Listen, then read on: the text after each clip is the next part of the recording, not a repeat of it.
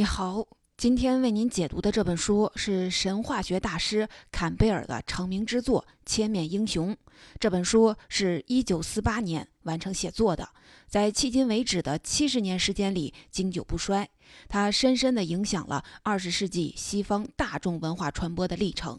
以《星球大战》导演乔治·卢卡斯为代表的好莱坞导演、编剧，还有创作者和艺术家们，把它奉为神书。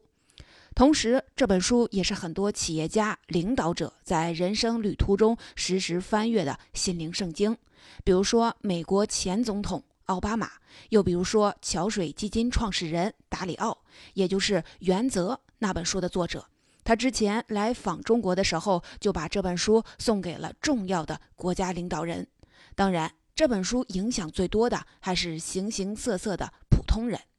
这本书能够跨越时间的长河、文化的差异、不同的人群，正是因为坎贝尔在几千年来全球各地的神话与宗教故事当中，富有洞见地提炼出了一个贯穿古今的心灵密码，也就是著名的英雄之旅成长模型。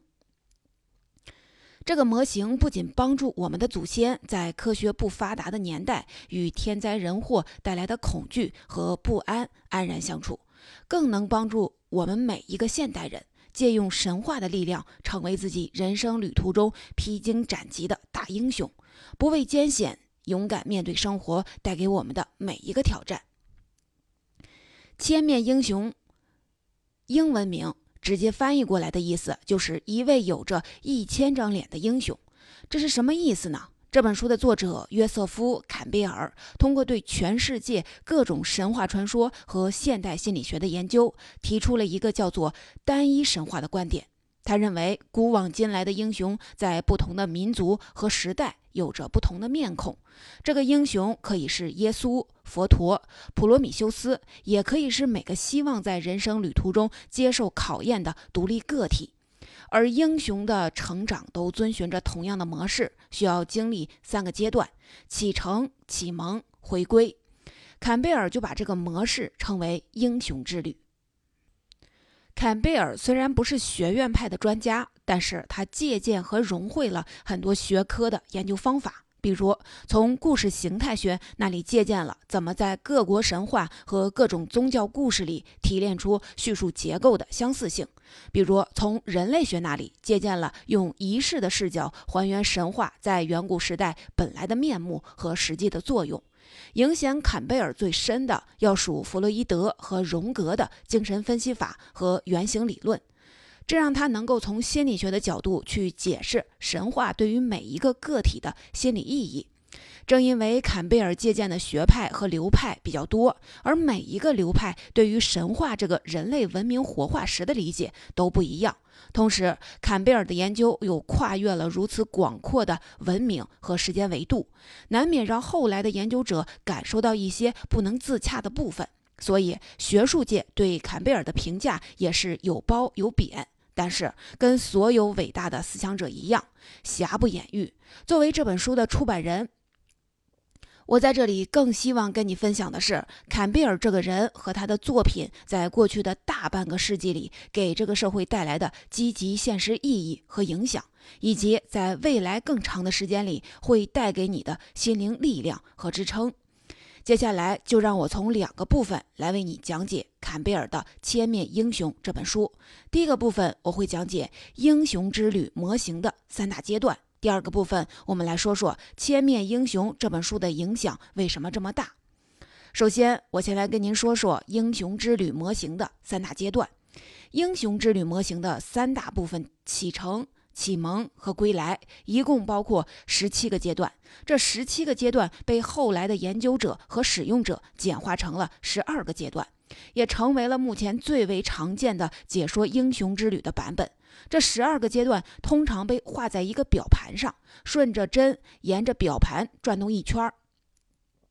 就是一次英雄之旅的循环。而如果真按照《千面英雄》这本书的观点来画这个表盘的话，十二个小时又变成十七个小时，同时表针要从正上方逆时针旋转一圈，这才是坎贝尔在《千面英雄》当中讲述的最完整的一次英雄之旅的循环。在每一个部分和阶段都会出现一些标志性的事件和角色，也必然预示着一些可能的结果。这些都是英雄之旅模型的核心密码。如果你能熟练的掌握，就可以开始尝试用这套密码去看待任何一个故事、一部电影、一本传记，或者是任何一个人，包括你自己的人生。你可以了解到现在的剧情处在哪个阶段，哪些意料之中的挑战会必然出现，哪些身边的资源或障碍要特别留心。你可以在生活当中不断的检验这些核心密码。根据你自己的需要进行调整，用英雄之旅的思维去挑战和启迪你自己的故事。在《千面英雄》这本书里，坎贝尔为我们讲述了很多优美的神话故事，借此来阐述和说明他的观点。从希腊神话中的太阳神阿波罗，到人类第一部史诗《吉尔加美什》。再到宗教故事中的耶稣和佛陀，甚至我们都很熟悉的民间故事《睡美人》《青蛙王子》等等。光是为了了解坎贝尔是怎么整合和看待这些故事的，就值得你亲自去读读《千面英雄》。为了方便你理解整个英雄之旅，我选择用大家比较熟悉的好莱坞影片《阿凡达》来帮你讲解英雄之旅。《阿凡达》是由好莱坞著名导演詹姆斯·卡梅隆执导的科幻大片儿。故事发生在未来的二一五四年，人类穿上一种叫阿凡达的躯壳，飞到遥远的星球潘多拉开采资源。受伤后以轮椅代步的前海军战士杰克自愿接受实验，并以他的阿凡达替身来到潘多拉，想要打入当地土著的纳美部落。说服他们自愿离开世代居住的家园，让人类可以砍伐原始森林，开采地下昂贵的矿产。然而，在杰克结识了当地纳美族人公主纳迪瑞之后，他的信念发生了很大的改变。最后，他带领纳美族人与人类开战，保卫了潘多拉自然家园。这部影片在2009年上映后反响热烈，一举拿下三项奥斯卡奖。也成为导演詹姆斯·卡梅隆继《终结者》系列《泰坦尼克号》后的又一部代表作。他的成功正是好莱坞运用英雄之旅模型的又一个经典案例。从本质上说，不论怎么变化，英雄的故事总是一段旅程。英雄会离开舒坦平淡的日常环境，到充满挑战的陌生世界去完成梦想。这段旅程可以是一场外部的游历。比如说，去一个明确的地点，像是迷宫、森林、洞穴、陌生的城市或者国家，也可以是一场内心的蜕变，在头脑、内心、精神领域里展开。第一，启程英雄之旅的第一部分叫做启程，这个部分包括了五个阶段，分别是历险的召唤、拒绝召唤、超自然的援助、跨越第一个限值以及鲸鱼之父。遇线，你可以简单的理解成日常世界和冒险世界的交界。启程的第一个小阶段叫做历险的召唤，故事都是这样开始的：英雄在平常的世界里生活着，忽然之间一个失误，一个完全出于偶然的事件，揭开了一个未知的世界。英雄和他还不太了解的力量之间发生了某种关系。这个失误可以被看成是命运的开端、催化剂、导火索，或者是触发器。比如在《阿凡达》里，退役军人杰克在战争中失去了双腿，生活拮据，但是在这个残缺的身体中压抑着渴望成为英雄的灵魂。这个时候，历险的召唤出现了，一位政府的工作人员充当了故事中信使的角色，他找到了杰克，让杰克替死去的双胞胎哥哥参加阿凡达计划。前往潘多拉星球执行任务，面对冒险的召唤，身处日常世界的人被一个突发事件打扰，大多数人一开始都会拒绝接受这种现实。这时，英雄之旅就会进入拒绝召唤的阶段。故事里的很多英雄都得拿鞭子抽、拿话哄、拿东西来诱惑，甚至被人用棒子敲晕，才会开始他的冒险。因为冒险。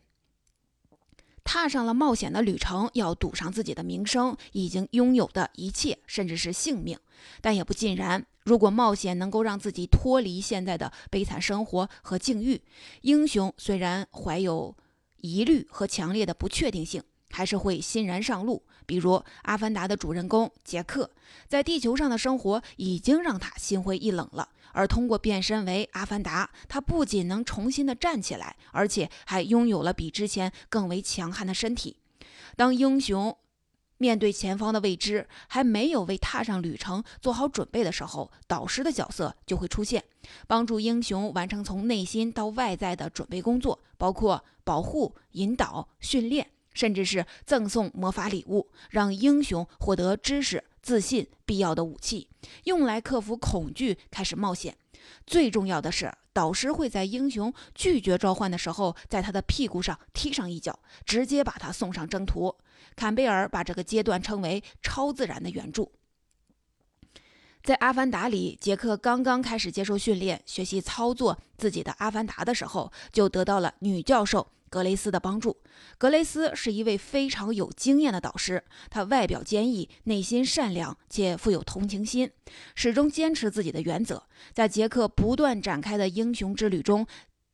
格雷斯一直陪伴着他。听到这里，你不妨回顾一下自己的经历，在你的人生当中的一些关键时刻，是不是也曾经有人为你指点迷津，在你的屁股上踢上一脚，把你推上舞台，甚至陪伴你直到今天？这些导师正是你人生旅途中不可或缺的贵人，请加倍的珍惜。好不容易踏上旅程的英雄，接下来要进入的阶段是跨越第一个限值。阈线就是日常世界和冒险世界的交界，这个阶段往往有两层含义。它既代表着物理世界的交界，比如《阿凡达》里的地球和潘多拉星球这种地点的变化，也代表着英雄精神层面的变化。英雄开始觉醒，并发现真我和使命。杰克在第一次执行任务的时候，刚刚着陆在潘多拉星球，没走几步就碰到了凶猛的野兽。这些野兽动作敏捷，凶猛无比，体型大约是地球上动物的四倍。杰克被迫的仓皇逃窜，他逃入了一片森林，那里充满了各种黑暗、未知和危险。这片森林就是杰克要跨越的域线，而野兽就是这个边界的护卫。坎贝尔告诉我们，护卫是一种陌生、古怪又亲密的力量，会对英雄产生巨大的危险，但是同时也会促进英雄的成长。杰克经过最初的慌乱之后，迅速找回了自己的勇气和机智。他用自己的经验和策略顺利战胜了野兽，这标志着英雄对冒险全心全意、无所保留地开展行动，也表明他在通过所有矛盾的对立面与旧的自我决裂，然后把那些更加接近永恒的东西保留下来。跨越第一个预线之后，英雄就进入了鲸鱼之腹，它象征着重生之地。这是英雄之旅第一部分启程的最后一个阶段，英雄必须除去旧的自我，才能进入到新的世界。神话和故事当中还有很多其他的比喻可以代表重生之地，比如说庙宇、神殿、棺材等等。身处这些场景中的英雄会经历蜕变，就像蛇必须要蜕掉它的皮才能成长。在《阿凡达》里，杰克通过神秘森林后看到了惊人的美景。比如高达九百英尺的参天巨树，星罗旗布漂浮在空中的群山，色彩斑斓、充满奇特植物的茂密雨林，会在晚上发光的各种动植物。忽然克服了恐惧和压抑的杰克，兴奋地在陌生星球的大地上疯狂地奔跑，而这里也将是他寻找到人类根基的重生之地。以上的五个阶段组成了英雄之旅的第一部分启程。在启程这个部分，最重要的是能够在纷繁复杂的环境和信息中，倾听并追随自己的内心，辨认出真正属于你的召唤，然后勇敢地踏出改变的第一步。第二，启蒙英雄之旅的第二部分叫做启蒙，这也是英雄之旅最重头戏的部分。这个部分包括了六个阶段，分别是考验之路。遇到女神妖妇的诱惑，与天父重新和好，奉若神明，最终的恩赐，跨越了第一道预线，经过了最黑暗的鲸鱼之腹，英雄就进入了变幻不定、难以琢磨的冒险世界。在这里，他必须要经受住一系列的考验。这也是所有的故事和冒险当中最受人喜爱的部分。进入考验之路是英雄之旅第二部分的第一个阶段。这个阶段意味着漫长危险旅程的开始。恶龙必须被杀死，英雄必须一次又一次地通过艰难的障碍。在这个阶段，英雄会获得许多初步的胜利，感到从未体验过的狂喜。比如说，《安发达》的主人公杰克在森林里用火吓跑了野兽，在逃命的过程中与伙伴失去了联系，被一群土狼袭击。寡不敌众，危在旦夕，万分危急的关头，被一箭射死了独狼的公主拯救了。这都是他的考验之路。当英雄经过了考验之路，接下来他将会遇到女神。女神代表着世界上任何充满诱惑、带来快乐的事物。她是完美的化身，是灵魂的保证。凯旋归来的英雄能否与女神完婚，往往是故事的关键阶段。也是英雄所追求的天赐之福。在神话学的象征语言里，女神也代表英雄所能知晓的全部秘密。在《阿凡达》的这部影片里，潘多拉星球上的娜美公主就是杰克的女神。她在丛林中发现了杰克，想要射杀杰克。这时，圣母树的精灵落在了箭头上，飘向杰克，落在了他的肩上。这让娜美公主放下了弓箭，解救了他。并且把他带回了自己的部落。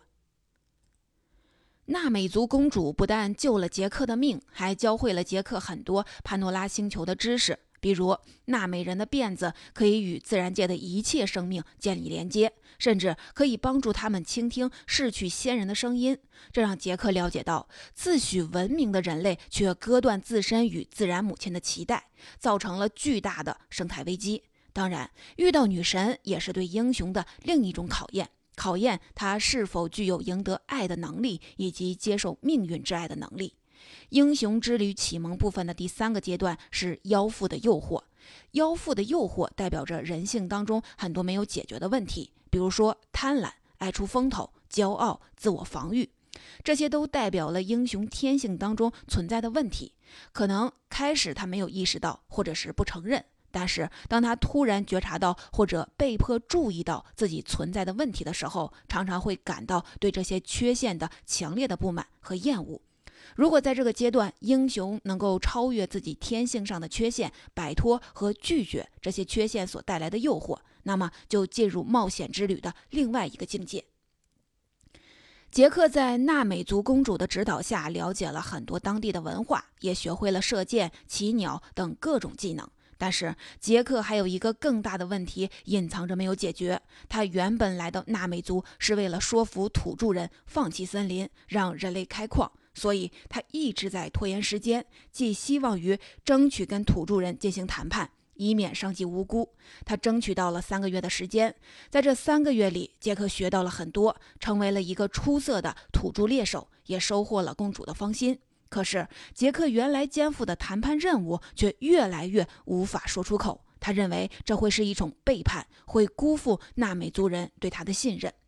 英雄之旅启蒙部分的第四个阶段叫做与天赋重新和好，这标志着英雄的成长。英雄不仅需要田园牧歌式的女神的怀抱，更要开始学会面对成熟和复杂的世界。从精神层面上来看，就进入了父亲所擅长的范畴。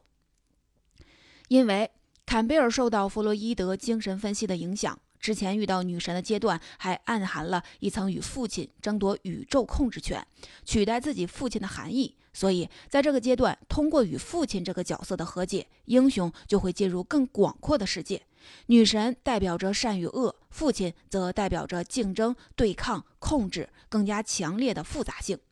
父亲的力量可以有效地清除掉英雄所有孩子气的执着。帮助英雄公正地使用权力，不会被自我偏好、怨恨等等潜意识的动机所左右。他甚至能帮助英雄得到重生，自己成长为父亲，也可以开始发挥启蒙者和导师的作用。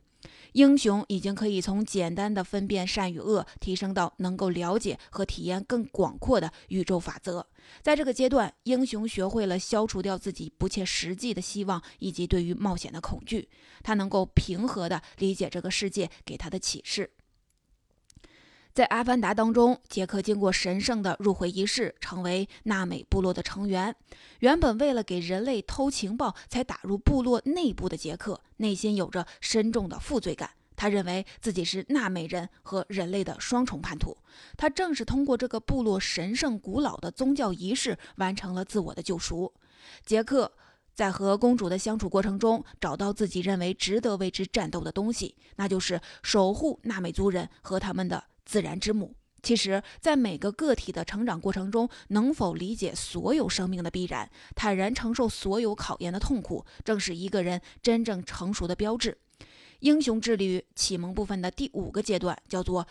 奉若神明，也可以称为关照内在之神。神明代表着英雄超越自己的无知所造成的恐惧，从而达到的一种神圣的状态。在这个阶段，英雄通过历险释放了自己的潜力。他不会被痛苦和快乐所包围，而是包容着痛苦与快乐，变得极其的平和沉静。在这个阶段，也标志着英雄历险磨难的结束，所有的阻碍都消失了，英雄获得了新的智慧，也获得了另一个提升，那就是他不再只是只顾自己，而是更多的考虑终身于他所处的社群整体。纳美人跟人类的大战伤亡惨重，而杰克顺从纳美人的传统，把自己融入到纳美人流传的神话里，进而发现了。魅影骑士代表着拯救的力量，依靠着背水一战的决心，杰克寻找的迅雷异兽，自己成为魅影骑士，也就是纳美族的英雄。英雄在奉若神明这个阶段会产生顿悟，自己过去的那些痛苦、沮丧、失望要获得解脱，秘密就在自己的内心，只是他过去从来没有发现，也没有利用。英雄之旅启蒙部分的第六个阶段叫做最后的恩赐，在经过了旅途当中所有的磨难之后，英雄劫后余生。这时候他会得到最后的恩赐，要在此刻品尝胜利的喜悦。英雄获得了他要寻找的东西，或者是他所需要的东西，可以是财宝、秘密、自信、命运、能力。更为重要的是，经过冒险的旅程之后，英雄会获得新的能量、新的认识、新的洞察力。自我觉醒会让英雄看清自己，看明白自己在万事万物当中的位置。他们会获得一种顿悟，让自己知觉更加敏锐，让自己的生命更有意义。杰克就在此刻发现了强有力的自我，又获得了公主的爱。而《西游记》中师徒四人经过九九八十一难，取得真经。《霍比特人》中的比尔博·巴金斯经过历险，获得自信。这些都是最后的恩赐。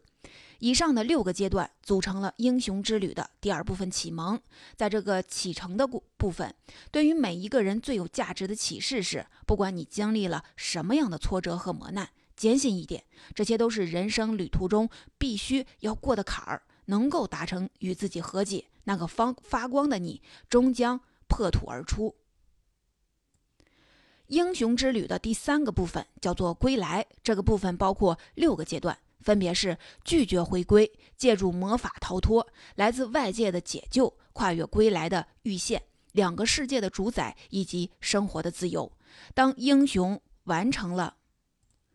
自己的冒险之旅，他需要带着能够改变生命和世界的战利品回归，因为他所得到的宝藏能够复兴社群、国家、地球或者是宇宙。但是英雄常常拒绝承担这个责任，于是英雄之旅就进入了拒绝回归这个阶段。就像佛陀在悟道之后，曾经怀疑自己成佛之道是否能够被传播，而很多圣人神仙也常常会在自己得道之后飞升。在神话和传说当中，确实有许多英雄角色选择了永远居住在长生不老的极乐岛上。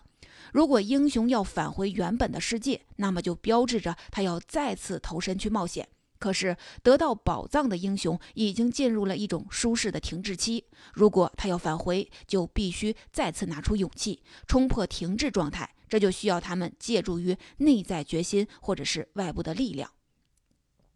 这就是第三部分的另外两个阶段：借助魔法的逃脱以及来自外界的解救。无论是超自然的力量，还是来自正常世界的召唤，都会把英雄从舒适的停滞期当中拽出来，去继续的完成他的使命。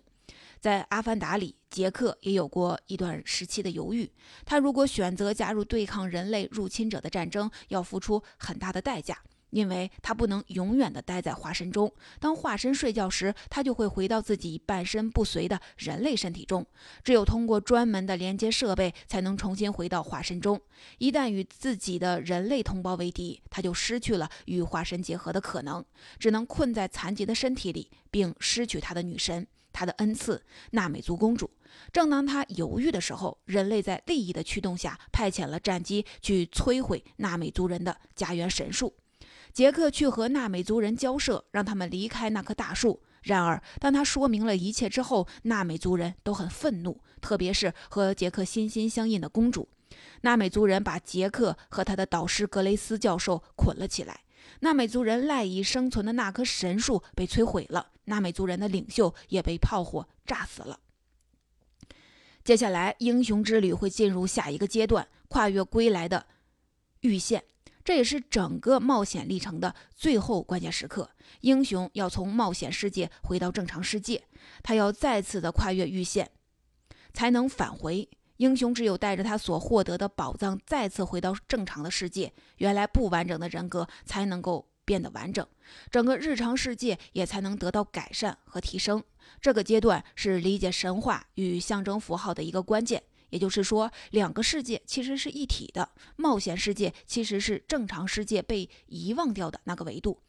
对这个维度的探索，正是英雄历险的意义所在。坎贝尔说，并非每个人都有天命，只有那些深入到冒险世界去接触命运，并且带着宝藏再次归来的英雄，才称得上担负着天命。杰克摆脱了人类入侵者的控制，骑着魅影到达了纳美族人暂居的神树下。呼吁纳美族人做出反抗，在他的努力下，他终于再次得到纳美族人的信任。他联络了潘多拉星球上的其他民族，一起组建了一支反抗军，打败入侵的人类，把采矿公司驱逐出了潘多拉星球。归来后的英雄会进入下一个阶段——两个世界的主宰。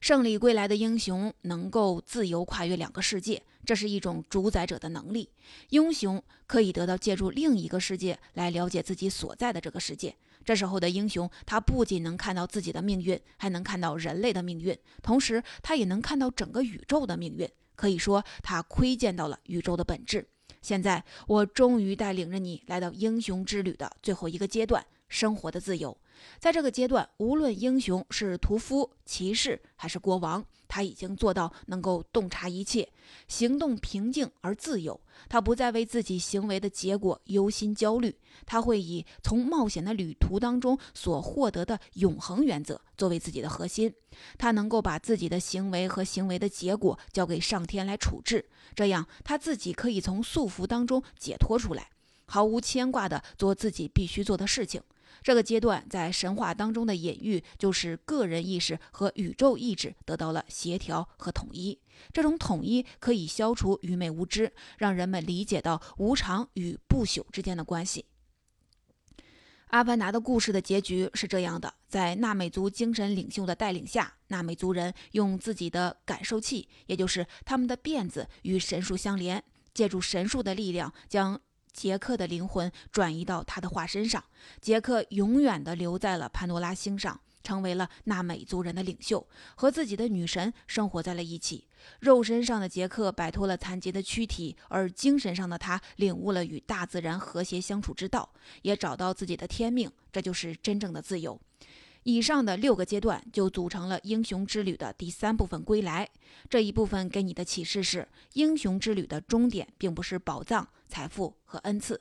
而是为了归来，把历险所得的一切带给社群。如果这场英雄之旅是你的人生旅程，那么在经历了这么多的试探考验之后，你应该已经成为了一个拥有良好品质的、更加完整的人，学会了怎么控制自己的弱点，怎么去发挥自己的积极能量。你最大的收获就是成为了自己，获得了生活的自由。